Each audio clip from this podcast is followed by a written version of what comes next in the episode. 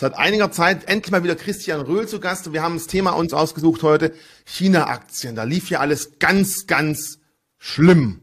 Oder doch nicht. Christian, hallo, schön, dass du wieder Zeit gefunden hast und auch ich, dass wir einfach wieder uns vor der Kamera treffen können. Hi. Hallo Richie, schön, dass auch du Zeit gefunden hast für mich. ja, man sieht es mir an, der kleine Zahn gerade. Ich bin ein bisschen K.O., also bitte nicht in den Kommentaren schreiben, wie sieht der Richie aus, wie ein Zombie. Ja, es ist halt etwas schlaflos. Nö, siehst auch nicht schlimmer aus als sonst, du. Das ist so wie immer. Danke. Okay, kommen wir zum eigentlichen Thema. Man liest ja und hört ja und sieht ja überall, oh China, die ganzen chinesischen Aktien laufen so schlecht und der Markt geht so runter und viele überlegen sich, lohnt es sich überhaupt noch? Ähm, und wir haben uns mal gedacht, ja, ist es denn wirklich so schlimm, was im chinesischen Aktienmarkt momentan passiert? Oder liegt es einfach daran, wie man sich das Ganze genau betrachtet und welche Segmente man sich anschaut, weil die meisten negativen Kommentare gehen ja meistens um große Tech-Aktien, die jetzt einfach von der Regierung etwas stärker in den Fokus genommen werden, reguliert werden und da natürlich auch die Märkte sehr negativ darauf reagieren. Es gibt aber andere Werte, die eigentlich super gut gelaufen sind. Und genau dazu und auch das ganze Durcheinander, H, A, S-Aktien, Caymans, was ist da der Unterschied? Da möchte ich gerne mit dir drüber sprechen. Ich bin froh, nach dem heutigen Video da ein bisschen mehr Durchblick zu haben. Ja, also wir haben es ja in China quasi wirklich mit so einer Art Alphabet zu tun.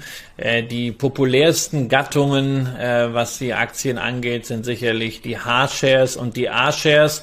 Die H-Shares, das sind diejenigen chinesischen Unternehmen, die in Hongkong gelistet sind. Dafür gibt es einen eigenen Index, den Hang Seng China Enterprises Index, also nicht zu verwechseln mit dem HSI, dem Hang Seng Index, der die originären Hongkong-Aktien bündelt, sondern der Hang Seng China Enterprises Index, das ist der Index von chinesischen Unternehmen, die in Hongkong Aktien gelistet haben. Das war im Grunde schon immer eine sehr probate, gut regulierte Möglichkeit in China zu investieren. Die originären chinesischen Aktien, das sind dann die A-Aktien, das sind die Aktien, die vor allen Dingen oft von den Festlandchinesen gekauft werden. Ausländer durften die lange Zeit überhaupt nicht kaufen. Auch heute kann ich nicht beim Discount Broker einfach eingeben, hey, chinesische A-Aktie irgendwie kaufen, sondern das können nur registrierte institutionelle Investoren unter einem speziellen Regime. Dazu zählt natürlich auch der weltgrößte Vermögensverwalter BlackRock mit seiner ETF-Tochter iShares. Deswegen eine Möglichkeit in diese chinesischen A-Aktien, also die klassischen Festlandunternehmen zu investieren. Das ist ein ETF auf den MSCI China A von iShares. Das soll natürlich keine Beratung oder Empfehlung sein, aber das ist nun mal die Tatsache. Genau darüber bin ich auf das Thema auch heute gekommen, weil wenn man sich den Index mal anschaut, beziehungsweise den ETF, merkt man, der lief eigentlich ganz ordentlich. Und wenn man dann immer hört, oh Gott, Blutbad in China, dann stellt man fest, okay, die meisten Regulierungen gingen ja eher gegen Unternehmen, die eben aus der Tech-Branche kamen, wo man lange Zeit einfach hat laufen lassen äh, und die jetzt einfach wieder ein bisschen zurück ins Reich geholt werden, kann man sagen, die aber komischerweise meistens eben irgendwo auf den Cayman mit irgendwelchen Konstrukten aufgesetzt wurden und nicht zu diesen äh, A-Aktien, auch nicht zu den H-Aktien gehören. Gibt es da eigentlich groß Gründe, warum die Unternehmen den Weg gesucht haben oder warum es gerade auffällig ist, dass die Tech-Unternehmen diesen Weg gegangen sind? Naja, also äh, die chinesische Regierung möchte natürlich nicht, dass äh, Ausländer äh, irgendwie eine Art von Kontrolle über chinesische Unternehmen bekommen. Deswegen hat man halt bei den A-Aktien dieses sehr, sehr strenge Reglement eingeführt. Und andererseits können dann Ausländer nicht in chinesische Aktien investieren. Das war natürlich so dem einen oder anderen chinesischen Unternehmen ein ziemliches Dorn im Auge. Und ähm, Investmentbanken sind ja trickreich und deswegen hat man dann eine Struktur ersonnen der Gestalt, dass man eine Mantelfirma irgendwo in den regen- und regenfreien Gebieten der Karibik, beispielsweise Cayman Islands, gründet, die dann durch entsprechende hochkomplexe Vertragswerke an den Einnahmen der chinesischen Firma zum Beispiel Tencent partizipiert, die also sozusagen die betriebswirtschaftliche Situation dieser Firmen spiegelt. Da kann man dann Kapitalerhöhungen durchführen, da kann man dann wild Aktien verkaufen und handeln, aber man hat halt de jure, trotz aller Verträge, keinen Eigentumsanteil, wie ich ihn zum Beispiel als deutscher Aktionär einer deutschen Aktiengesellschaft habe. Es ist eben nur eine Spiegelstruktur, die geduldet wird, sowohl von den chinesischen Behörden als auch von den Aufsichtsbehörden in den entwickelten Ländern, insbesondere dann, weil da ja die meisten chinesischen Auslandsbörsengänge stattgefunden haben, in den USA von der SEC. Heißt das dann, es gibt auch eine chinesische Tencent A-Aktie?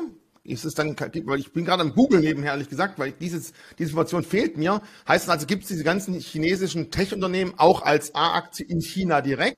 Naja, die haben, die haben natürlich, die haben natürlich eigene, äh, es ist ja nach wie vor ein chinesisches Unternehmen, aber das, was hier handelbar ist, das ist äh, diese, äh, diese Cayman-Konstruktion und äh, das ist natürlich alles entsprechend durch Verträge äh, abgesichert, aber ne, du weißt, Verträge sind immer nur so gut wie die Menschen, die dahinter stehen und wie natürlich auch das regulatorische Umfeld ist. Und da gibt es jetzt natürlich, nachdem die Chinesen äh, mal mit dem Säbel gerasselt haben, was Regulierung angeht, äh, immer wieder die Befürchtung, na, es könnte ja sein, dass diese ganzen karibischen Krückenstrukturen alle für unwirksam erklärt werden und damit de facto die chinesischen Aktien, die viele Anleger in den Depots haben, wertlos werden.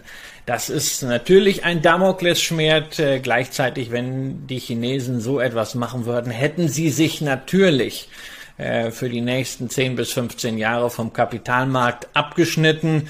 Die Frage ist, was dann auch ähm, auf der anderen Seite für Sanktionen möglich wären, denn sie sind ja auch wiederum äh, Gläubiger großer westlicher Nationen, nicht zuletzt der USA. Und da ist natürlich dann auch ein äh, finanzieller Gegenschlag möglich. Ja? Also insofern, man sollte die, das Wissen um diese Krückenstrukturen in der Karibik jetzt nicht äh, für irgendwelche Crash- und Angstszenarien nutzen, sondern man sollte sich einfach nur vergegenwärtigen, das steht nicht regulatorisch auf so sicheren Füßen, wie wir das zum Beispiel vom deutschen Aktienrecht gewohnt sind. Und das ist ja für viele Anleger auch einfach ein Argument zu sagen, nee, China mag alles hochinteressant sein, aber mir ist das zu undurchsichtig mit den Share Classes, mit dem politischen Einfluss. Ich investiere nur in den entwickelten Ländern, wohl wissend, dass sehr, sehr viele Unternehmen in den Industrieländern ein ausreichendes China-Exposure haben, so dass man damit auch vom wirtschaftlichen Aufschwung in China, der ja weitergeht, äh, profitiert. Und das Beispiel schlechthin dafür ist natürlich Volkswagen. Die großen Umsätze aus China, die laufen, definitiv. Wir kommen gleich nochmal zu den Festlandchinesen und Festlandaktien. Also muss man eigentlich ja sagen, die chinesische Regierung, die ganzen Maßnahmen zielen jetzt nicht gegen diese Cayman-Konstrukte, sondern einfach gegen die Tech- und Hightech-Werte, weil man die einfach lange Zeit und lange Leine hat laufen lassen. Im Umkehrschluss sind das halt meistens Unternehmen, die dieses Cayman-Konstrukt gewählt haben, also dann doch wieder auf diese äh, sich äh, beziehen. Ähm, kann man jetzt sagen, warum die Regierung gerade diese Tech-Werte, die sie lange Zeit einfach scheinbar auf einem Auge blind laufen hat lassen, jetzt stärker wieder irgendwie an die Kandare nehmen möchte?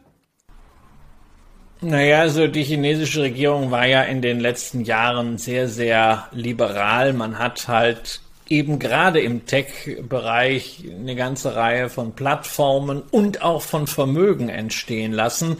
Und man hat dann jetzt in den letzten zwei Jahren auch gesehen, was das ins, was es eigentlich bedeutet. Ja, es bedeutet, dass da plötzlich eine sehr selbstbewusste Milliardärsschicht äh, entstanden ist. Also man, man denke an den Auftritt von Jack Ma vor ziemlich genau einem Jahr äh, auf diesem Fintech-Forum, wo er meinte, oben von der Bühne herab dem unten sitzenden Vizegouverneur der Zentralbank mal die Leviten lesen zu müssen äh, über die verfehlte Fintech-Politik der Regierung. Da hat er sich sehr, sehr mächtig gefühlt und dann hat die Regierung gesagt, so, jetzt zeigen wir dir mal, wo der Hammer hängt und man hat kurzerhand den Börsengang von Alipay, von dieser Tochtergesellschaft Ant Financial äh, äh, untersagt.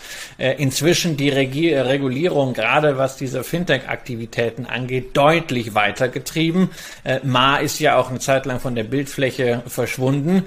Und das war dann so die Initialzündung, wo sicherlich die Regierung von Präsident Xi den Eindruck bekommen hat, man muss jetzt mal an der einen oder anderen Stelle nachjustieren, ähm, damit die Kapitalisten nicht übermütig werden. Man, man toleriert ja Kapitalismus in China, aber immer nur so weit, wie es der Partei nicht gefährlich werden kann. Und da sind natürlich Entwicklungen in den letzten Jahren aufgetreten, die es für die Partei schwieriger machen. Selbstbewusste Milliardäre, die Datensammelwut von Plattformen, generell auch die Macht dieser Superplattformen, die ja gerade auch durch die Verquickung von Kommunikation und Bezahlsystem noch viel weiter geht, als wir das bei den westlichen Plattformen kennen. Die Totalkommerzialisierung des Bildungssystems und natürlich insgesamt diese Schieflage, äh, dass der Reichtum sehr, sehr konzentriert ist auf wenige Personen und viele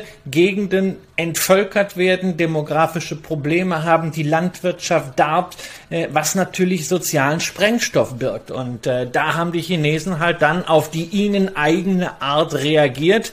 Die Probleme kennen wir im Westen auch, aber wir müssen und wollen sie ja rechtsstaatlich lösen.